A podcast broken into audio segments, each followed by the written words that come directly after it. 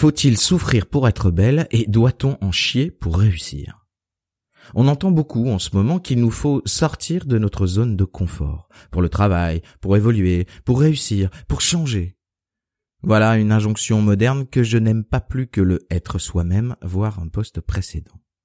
Elle est très en vogue, cette injonction. Dès que l'on parle de changement, on parle d'efforts à faire, on parle de casser l'habitude, de sortir de sa zone de confort. Et je ne suis pas d'accord, vous l'aurez compris.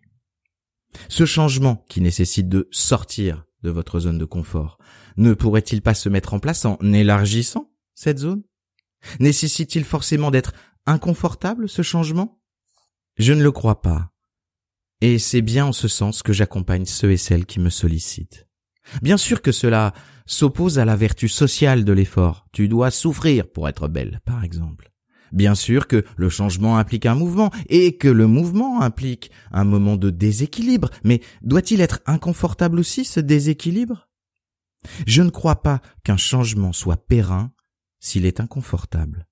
Comment changer de comportement alimentaire par exemple si le nouveau n'est pas confortable? Oui, pendant un temps, à la force du poignet, on peut s'infliger cet inconfort.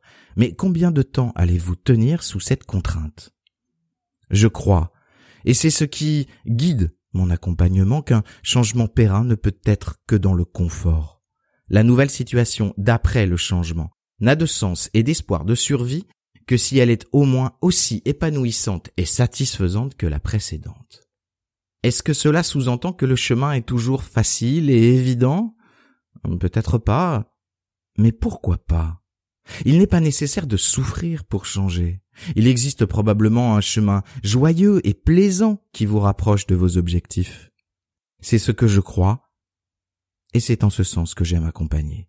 Et vous, souhaitez-vous toujours sortir de votre zone de confort? Ou existe-t-il un autre chemin qui vous permette plutôt de l'agrandir pour y inclure le changement que vous désirez? J'attends vos remarques, vos questions, vos commentaires, et je vous souhaite une très belle journée.